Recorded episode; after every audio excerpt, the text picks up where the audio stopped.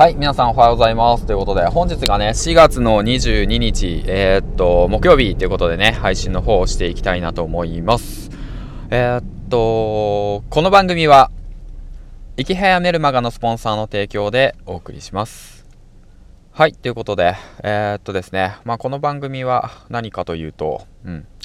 えっと、まあ、え、自分の力で稼いで、会社に頼らず、独立して生きていこうっていうふうにね、えと決めてから、え、っと、まあ、活動していって、で、うんと、気づけば、独立して、自分でね、独立して、安定してね、うん、稼ぐ前に、え、っと、コロナ禍でリストラされるというね。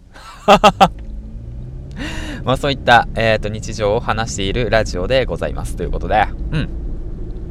まあ、そんなこんなでね、えっと、お話の続きなんだけど、で、まあ、前回、前々回とね、まあ、コロナ禍のリストラの状況をね、今、つらつらと、まあ、現状話していたわけなんだけど、で、うん。で、有給休暇をね、えっと、すべて取得してもらえる、取得させてもらえるっていうことを条件として、うん、あげて、うん。あ、そうだ、ここからだな。まずね、その、えー、退職勧奨を受けた時に、まあ僕が考えたことなんだけど、これで素直に動じたらいけないなって思ったんですよね。うん、それはなぜかというと会社にも、えーとね、都合があると、うん、まあそのすぐにはね退職できない都合があると。まあこっちらとしても、まあ、家族がいる。子供がいる、うん。まあ、すぐに辞めれる状況じゃないぞと。いうことで、うん。まあ、お互いがね、えーと、条件を出し合ってで、まあ、交渉してね退職することとなったわけなんだけど、うん、でその条件としてはまあ、全てのね、有給休暇を取得させること、あとはまあ、えー、退職勧奨金ですね。示談金みたいなものですね。うん。まあ、やめろと言われてるんでね、嫌だって言ったらね、やめれる、嫌だって言ったらね、別に会社辞めなくていいわけですから、うん。そんなね、効力ないからね。えー、っと、だからまあ、それに動じずに、えー、とりあえず、え、っと、交渉したということと、えっと、あとは、えそうだね、えっと、退職金か。退職金。うん。の明示か。であと退職勧奨理由。あとそうだね。失業保険をあの会社都合で。えー、っと会社都合にすると失業保険がね早くもらえるので確か7日間かな。7日間。失業してから7日後にもらえるので。で、まあ、会社理由の、えー、っとまあ、退職であるということの明記ね、うん、そういったものを条件として。でこの4つかな。うん。4つの条件。だから行く、えーと、と有給休暇の全ての取得。で、あとは、まあ、えー、っと、まあ、退職勧奨金だね。まあ、示談金みたいなものだね。の、えー、っと、金額の交渉。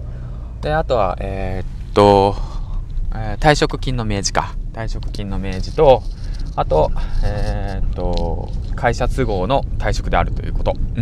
うん。そちらだね。そちらを、えっと、条件として、うん、退職するということになりましたということなんだけど、でね、で、まあ、会社がね、退職する日をね、決めていたみたいで、事前に。うん。まあ、多分何かの切り替えの時期なんだろうね、きっと。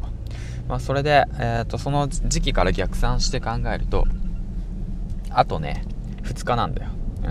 今日入れて、あと1日か。今日、今日入れてあと2日。で、あと明日？明日まで仕事。うん。行ったら、えっ、と、僕は無職です。はい。ということですね。まあ、現時点はそんな感じですわ。はい。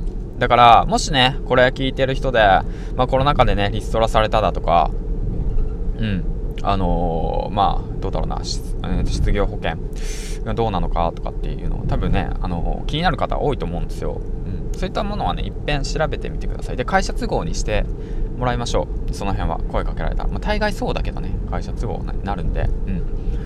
でまあそれがね理由がコロナ禍なのかコロナ禍じゃないのかっていうのもねちょっとまあ原因となるわけなんでコロナ禍で、えー、失業っていうこともねしっかりと、まあ、言ってもらうように、うん、してもらうってことだよね。うん。まあそんな感じで、まあ、会社によってはねまあいろいろとあってコロナ禍でねえー、っともしかしたらね、えー、っと社員を維持するために給付金もらってる会社もあると思います。うん。で、その給付金がもらってるのにかかわらず、社員を失業するとは何ぞやと、給付金返せやっていう規約がもしかしたらあるのかもしれない。そういった場合、会社はコロナ禍で失業って書けないかもしれない。そういったら、今度逆にそれを利用しましょう。うん。そうやってね、えっ、と、交渉していきましょう。うん。で、しっかりと、これポイントなんだけど、ボイスメモ取っておきましょうね。僕もボイスメモ何本も取って、で、まあ、うん、しっかりとね、えっと、まあ、今後、もしね、トラブルがあった時のために、うん、あの、証拠として残しておくってことをね、お勧めしたいなと思います。